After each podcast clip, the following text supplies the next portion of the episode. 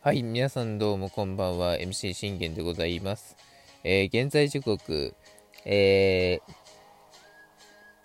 4月27日木曜日、時刻は23時55分となっております。信玄の全力絶叫ラジオというところで皆さん声もよろしくお願いいたします。えー、この番組はオリファン歴11年目の私信玄がオリックス試合の振り返りから、え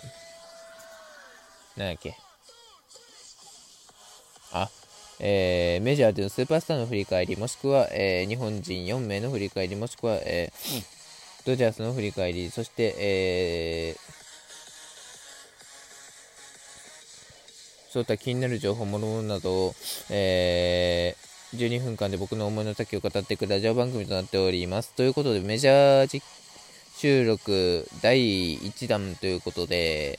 まあ、あのー、ちょっと順番を変えて彼から語っていこうとかと思います。うん、えー、中継ぎデビュー、藤波慎太郎。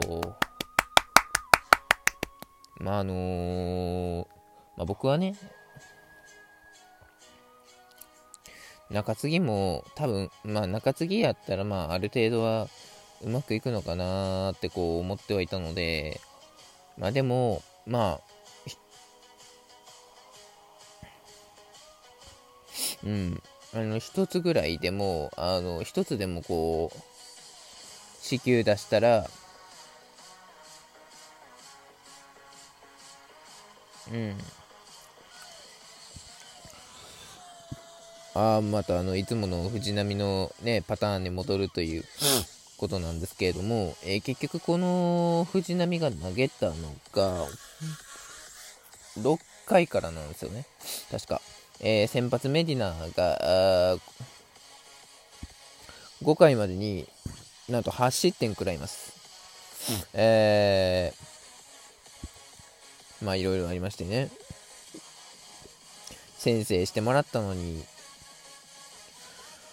ねこうショートゴロの間に1点先制して点まあなってんですけど結局その1点だけってあの相手を楽にさせるだけなんですよだからこそ苦しい立場にさせるためにはあの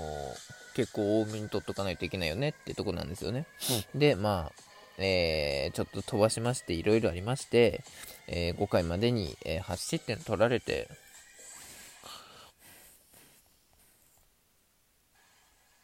メディナ降板ということで、えー、サンドバルは高騰し続けるということでございます。うん。えー、ということでね、で、まあ、7回もサンドバル行って、まあ、ランゲリアーズ、スミスと2アウトするんですけども、まあ、カペルにね、ツーベースヒット許しましたと。しかし、えー、ルイーズサードゴロということで、まあ、7回、えー、3失点と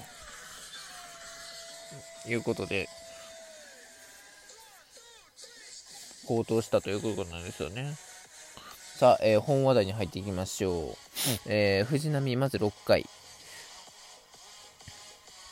え初救援デビュー戦、えー、ウォード、まずライトフライ。これはまあ良かったですね。で、やはりこれいらないトラウトへの支給。僕は、このトラウトへの支給を見て、ああ、うん、思ったんですよ。ああ、これまた大量失点で崩れるパターンだなって。で、もう僕は、あの、そこで思ったのが、なんて言うんでしょうね、もう、もう、あんまし、あのー、ついに、えー、監督陣、ついに監督陣に、えー、もうご立腹状態になって、えー、自らでそのメジャーのチャンスを奪うと。奪うことになるんじゃなかろうかというところで、あのー、ある程度こう、予測はしてたんですよ。うん。もうかんある程度本当予測はしてました。うん。もうこの状態になったらもう抜け出せないよねって。結局、うん、どういうことであれ、もうこの状態になったらもう抜け出せないよねっていうことなんですよ。なぜなら僕はこのね、子宮を出した後の藤波を知っているから、うん、知っていますので、まあまずこれ大谷にた、大谷がね、案の定のレフトへのヒット、あ、1失点を許しました。まあ、まあそうだろうねと。結局、子宮を出すっていうことはそういうことなんですよ。うん。余計な子宮を出すってことはね。だから、ああ、こっから大量失点で崩るんだろうなと予想してましたが、しっかりとレントン、レンフローを、えー、アウトにして、えー、見事、1失点でしのぎだというところでございます。まあ、いや、だからこれ本当ね、あのー、まあ、難を逃れたと言った方がいいんですかね。うん。まあ、また、この、この回だけは、あのー正直、あの、理解できなかったんですけれども、あのー、7回ですね。7回の裏、えー、ドゥルーリ、ウルシェラとなんとね、2者連続の空振り三振を藤波が生まれました。えっ？マジで言ってんの？え請求なのに苦しんでたのに？と思ってて、で、しかも負けてるから余計にやりにくいかなと思ったんですけど、全然そんなことなく、そしてまあタイスには、えツーベースを許したんですが、えー、ネット見逃し三振、えー、攻撃終了というところで、えー、本日の藤波の結果、えー、7回、えー、ちょっと待ってくださいね。7回被安打に、えー、1四球1失点。まあ、いわば、だけど、えー、結果、あ3奪三振というところで、まあ、救援デビュー戦にしてはまずまずな結果だったんじゃないですか？うん。いや、いいね、いいい救援デビューになりましたね。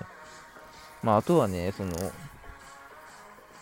チームがもう勝ってる状況を作らないといけないので、っていうところですよね。だから僕は、あの、最初から藤波に対しては、思ったんですよ。絶対に中継ぎから入って、で、中継ぎで、あの、ある程度のそのメジャーのその経験をさせた上で、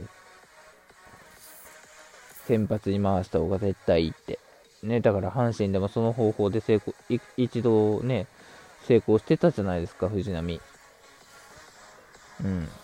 一度リリーフという存在、中継ぎというその救援陣の存在に下ろすことによって、彼のその、あのー、球のその制球難を直そう、だからイップスを直そうっていうとこですよね。うん。で、でまあ結局、ね、直して、うん、インゾーンに目がけてしっかりと投げ込めて、で、ホームラン打つドゥルーリをね、そして9番ネトも三振取って、そしてヤンキースから、えー、獲得したウルシェラオーもね、こう強打者相手にしっかりと三振を奪えるというところは、あここは評価していいんじゃないかなと僕は思いました。うん。だからまあ結局その、藤波って、結局、最初から、あのー、選抜で入っときゃ何の、選抜じゃなくて、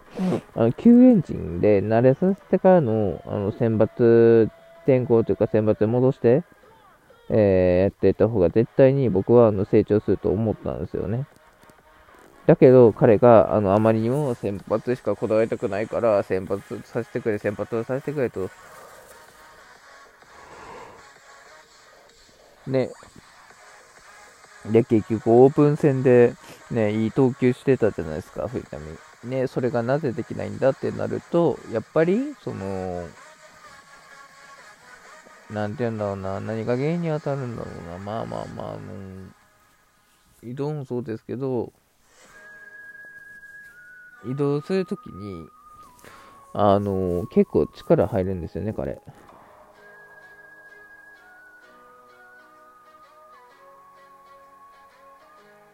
いや、ちょっと今誰のこと言ったかわからなくなったな。ごめんなさいね。えー、まあ、ちょっと、あのー、眠気もちょっとあるんですけれども、あのー、まあ、とりあえずね、えー、まあ、藤波ね、良きデビュー戦だったんじゃないですか？うん。しっかりと救援で、あのまず感覚取り戻してね、あの頑張っていこうね。うん。救援で、まあ、勝てる、勝てない、関係なしに、あの救援である程度防御率を戻すことができれば、うん、あの8月、9月あたりで、ちょっとそれで感覚がね、あの戻ってくれば、あの選抜、ね、全然もう一回戻れると思うしね。で僕はあのアスレチックスのエースにならなきゃいけないと存在だと思ってますので、藤波が。うん、だって今、慣れる存在がいないから。だって、ルーキーであるミラーがいますけど、ミラーがいますけど、ミラーも、あの、言う言うてまだ、あの、若いですから、やはりそこはね、藤波がどうカバーしてでも、えー、なんとか、こう、しなくちゃいけないというところでございます。はい、そんなえ感じでございました。ということでね、まあ、あのー、明日からは、えー、こちらを本命、えー、佐々木朗希なんで、ちょっとそれにまたあの向けてっていうところもあるんですが、まあ、藤波はね、あの藤波らしく、しっかりとこのね、請求難を、克服して、また選抜のマウンドに立てるように、え頑張っていきましょう。バイバイ。